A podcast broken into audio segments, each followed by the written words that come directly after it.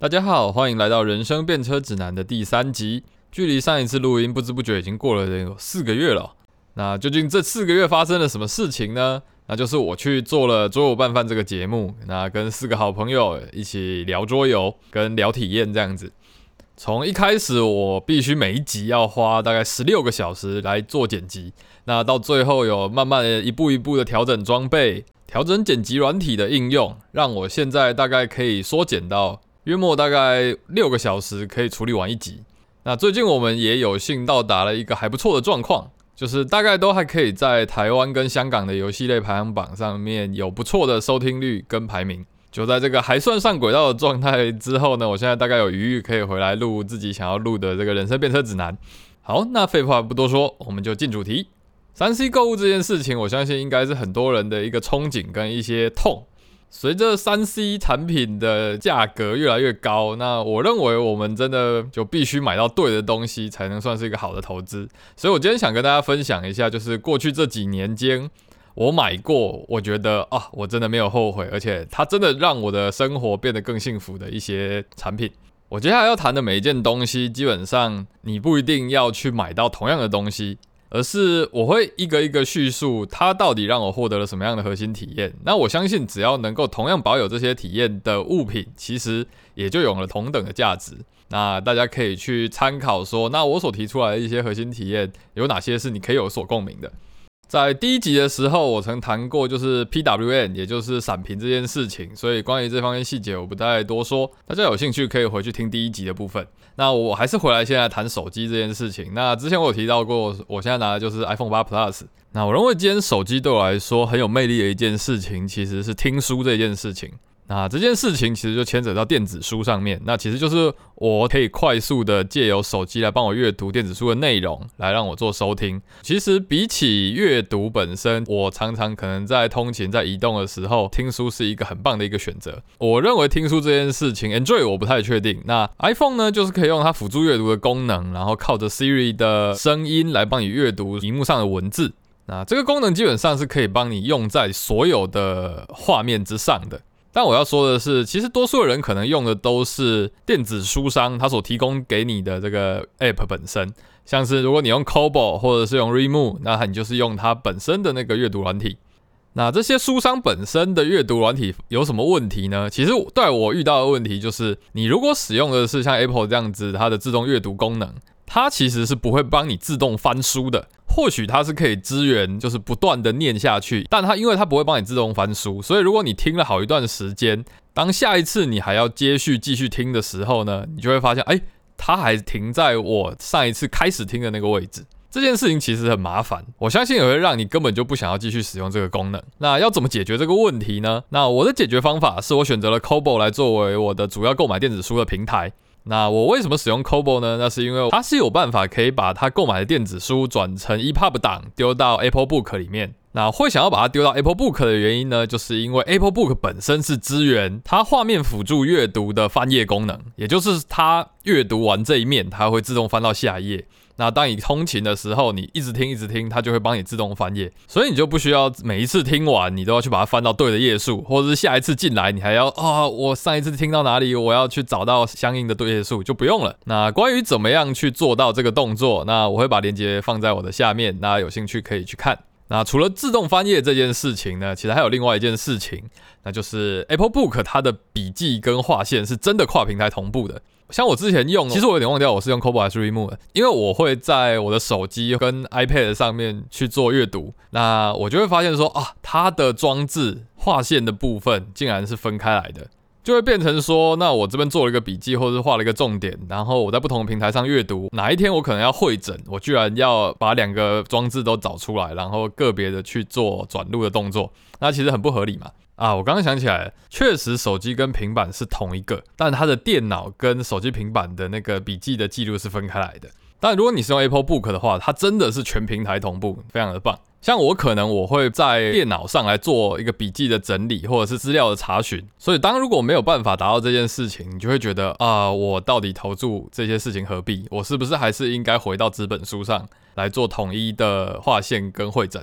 讲到这里，又为什么要 Apple Book？就是因为 Apple Book 其实它是可以让你 Ctrl C Ctrl V 的。像是可能我在书中截录了一段我很认同的一段名言或者是一个精神，那我其实是可以真的直接在电脑上，我在我的 MacBook 上面 Ctrl C Ctrl V 去做一个截录的动作，我就可以在一个单一上面去有效的去整理我真的阅读的一些笔记，这样子。那由于我已经离开 Android 已经大概一年多了嘛，所以我其实也不是很确定现在 Android 手机是不是可以做到相同的事情。那我还是继续讲一下 Apple 手机给我带来的我认为幸福的地方。我认为续航力这件事情我是真的还蛮有感的，就是我从 Android 手机那种每天就是直接干掉那个状况，切到 Apple 手机的时候，那种冲击力对我来说是很大的。当然也有可能是因为我的 Android 手机拿得很烂。但 Android 手机就是有这种问题，然后你越是觉得诶哪里卡卡，原来也不舒服，你就想去克制化，然后你克制化之后，说不定你就会导致更耗电，甚至是伤害到手机本身。但你到了 Apple 手机的时候，说实话啦，我还是会怀念以前 Android 手机可以自己克制化桌面一些乱七八糟的一些功能。最简单的来说，那就是在 Apple 手机上，你就甚至没有办法去玩跨境的一些手游之类的东西，就那个克制化的一些突破界限的一些东西，你还是会怀念它。但回过头来说，我真的得说，Apple 手机还是真的让我省下了不少时间。我记得我以前拿 Android 手机的时候，我真的每过几个月，我可能就要花好大一段时间来调教我的手机。虽然那也是享受的一个过程，但毕竟 它真的浪费了很多时间。好，那接下来我想谈的就是下一个产品，我的 Top Two，那就是 MacBook 这件事情。刚讲 iPhone，那现在讲 MacBook，那其实就是回归苹果生态系这件事情。我得说，进入苹果生态系一开始最大的冲击，就是那种无缝接轨的那种啊，怎么这么爽的感觉？就是它的网络啊，或者接力系统。你使用 iPhone，你不用额外自己去在手机上打开分享网络，你直接网络一点，你就可以直接开启分享网络的功能。更再者，我认为接力真的是一件很美好的一件事情。我知道 Android 手机现在也开始有了，那我不太清楚它现在怎么运作。基本上接力就是你在手机上或者是在电脑上，你看到一段文字，你有需求把它复制下来，你就可以直接在另外一个平台上面直接贴上这个文字。这个东西看似普通，但其实真的让整个体验提升了非常的多。在我可能几乎每天会使用到这个功能的时候，我都会不禁的去想象说啊。我今天如果没有这个功能，我不知道要多花多少时间在处理这些细碎的无意义的事情上面。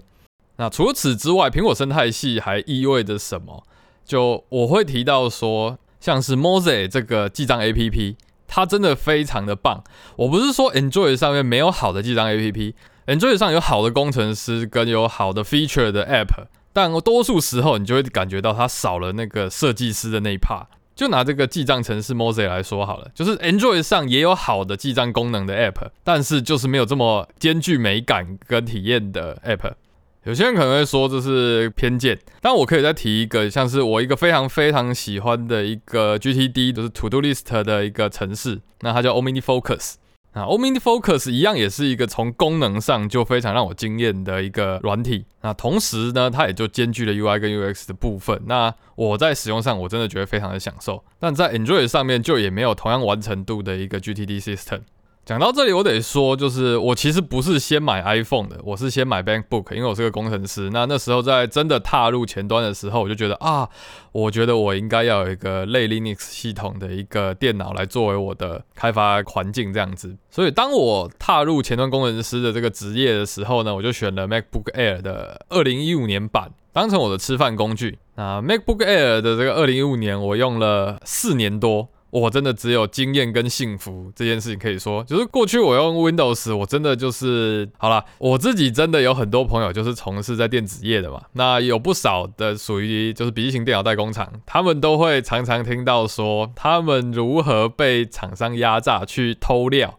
他们会说啊，你不知道，其实哈，你都以为说电脑很烂是 Windows 的问题，但其实有更多的时候都是因为偷料这件事情所造成的效能降低。所以当我第一次踏入就是 MacBook 的系统的时候，我真的是觉得非常的幸福，因为我用到第四年，当然那时候电池的寿命已经降到可能我只能用两到三个小时，但我敢说，就是我的那个使用体验几乎跟我第一天买这台电脑的时候一样好，我从来都没有真的体会到哦，电脑用久了那个效能变低了，我要换电脑了，没有，真的完全没有。我之后会再换成 MacBook Pro，就是纯粹因为我的呃前端环境的 suffer 真的越来越高，那我需要更强大的硬体能力。不然，其实我还真的不需要换掉我的 MacBook Air。我记得当时真的我自己刷下去 MacBook Air 的时候，我真的是心痛啊！就是啊，我们这辈子没有花这么多钱在一台电脑上，但这个钱花下去，我之后的每一段时间的使用都是感动。但我得实话实说了，像我现在换到了 MacBook Pro 的二零一九年版。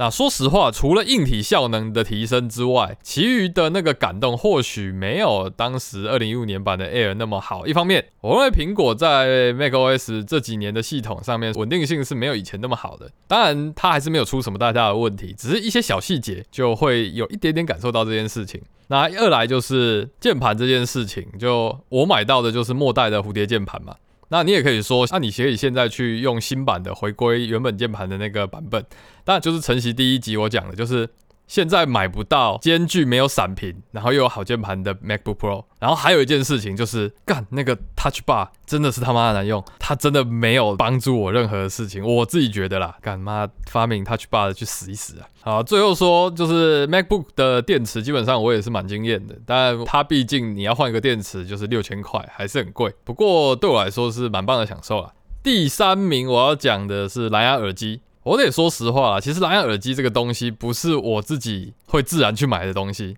我一开始其实抱持一个蛮排斥的心态，就是哦，我干嘛要花浪费这么多钱去买一个耳机？我一开始也是抱持着一个啊，我戴着有线耳机好好的，我干嘛要去挂一条米台木在我的耳朵上面？那毕竟我在那个苹果生态系里面嘛，所以我的首选当然就是 AirPod。那当时我会买 AirPod，纯粹就是因为呃，我们公司发了很多的那个远东百货的礼券。那我那时候我真的已经有一万多块钱的远东百货礼券了，然后我在搜狗逛来逛去，我真的不知道买什么，我就说啊，好了，那我就来买个 AirPod 好了。结果呢，一用下去，真的就改变了我的很多的生活习惯。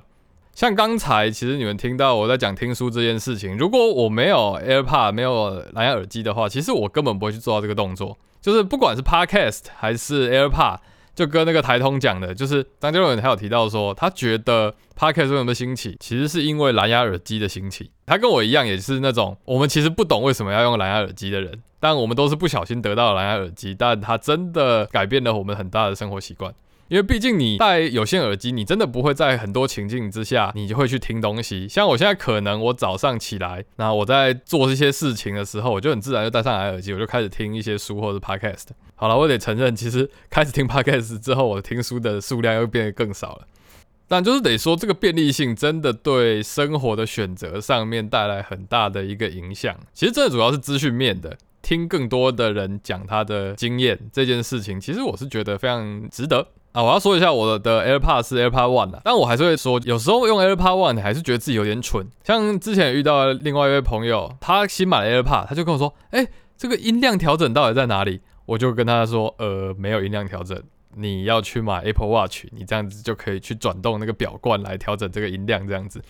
真的会觉得很蠢，但还有一点就是，像我的耳朵这个洞其实算大的，所以我其实是没有办法纯粹带着 AirPod 运动的。我自己是又去买了一个细胶做的，就是可以套在 AirPod 上面的一个运动固定的一个套子。当然，如果你现在买的是 AirPod Two，可能就没有这个问题了，毕竟它是更入耳式的。所以我或许真的会觉得，以一个蓝牙耳机来说，AirPod。或许不是一个必备的选项，你要的真的是一个蓝牙耳机这样子。好，第四个我要来说的是防水蓝牙音响这件事情。那当初我会买防水的蓝牙音响这件事情，其实就是因为我妹她在看到特价买了一个那个 UE Wonder Boom 的这个蓝牙音响，其实就跟现在 Google 跟 Apple 出的那个家庭音箱有点像。那重点是它是防水的。那对我来说，我真的觉得防水这件事情很重要。当然，一方面真的那个 UE Wonder Boon 的那个音质，我自己是非常买单，我会很惊艳说，哦，这么小一个可以有这样子的低音跟音质，我这一开始就觉得很棒。但真的让我会觉得幸福这件事情，真的是防水这件事情，因为我们其实都常常在害怕自己的手机受潮啊，就是当你手机真的出问题，然后你拿去维修的时候，他就跟你说哦，里面受潮，为什么？因为你可能就是把它拿到浴室里面去洗澡的时候，你可能边听音乐边听 podcast，那长久累积下来，你的手机可能就受潮了嘛。那有了这个小巧可以提在手上的这个蓝牙喇叭，真的是完全没在怕，你甚至要拿到里面去听也没有问题，就是一个爽字这样子。然后有些蓝牙喇叭，它其实被做成一个可能，嗯，它形状可能很怕摔之类的东西。那这个 Wonder Boon 就是一个哦，方便。它的那个形状跟造型跟材质，甚至让你觉得啊，就算摔到我也不会觉得有任何问题。所以它真的也很适合带出去户外活动，无论是可能野餐呐，或者是你去参加别人的场，你需要有个音乐，或者是你想要呈现什么事情，它真的都很够用，真的是一个爽，买了就是一个幸福的一个感觉。电池也是很够力，完美。好，最后第五名其实就是第一集讲过的，也就是一个没有闪屏的一幕。就我真的很享受啦，我真的觉得这是一个幸福，尤其对眼睛使用率高的人来说，就是对我来说，真的不是一个漂亮的一幕可以让我幸福的，那都是欲望。像我现在眼前我就有三个一幕，我的 MacBook。然后我眼前一个主要荧幕跟一个直视的荧幕，那其实这些都是我过去可能放在公司，那现在拿回来家用这样子。但我就是我工作一天，我可以看着他们，然后我不会觉得眼睛受伤，觉得累。这真的是我一天工作下来，我就觉得呃很幸福的一件事情。好，那这以上就是我的令人幸福的三 C Go Top Five。最后再补充个遗珠好了，我其实真的蛮享受 Switch 作为运动主机来说。所以到现在，我玩最多的时间的，说不定还是那个 fitness boxing，就是那个打拳击的一个有氧的一个运动。我本身真的不是那种太 enjoy 在运动本身的人，那这种游戏化的挑战，真的满足了我来踏入一个运动的一件事情。那到现在的健身环，我依旧觉得是蛮令我惊艳的一个设计。这样子对我来说，他们现在就是一个哦，或许外面很冷，更多的时候是下雨。那你急迫的会想要有运动的时候呢，它真的你会觉得啊，真幸福，它救了你这样子。当然，如果你是要健身，你真的是想要练肌肉，那它绝对不会是一个足够的一个选项。我认为，但对于一个有效的运动本身，我认为它真的非常足够。所以以一个运动的主机的角度而言，我认为 Switch 真的蛮不错的。对，包含健身环，包含它的那些 Fitness Boxing 的游戏软体这样子。好，那我们今天人生变车指南的分享就跟大家告一段落。下一次有机会可能再跟大家分享一些包含一些我认为很不错、值得投资的软体 Top Five。好，那今天就先这样子，感谢大家，大家新年快乐！今天是一月一号，觉得外面天气不错，虽然冷的要死，但我觉得值得录个音。好，大家下次再见哦。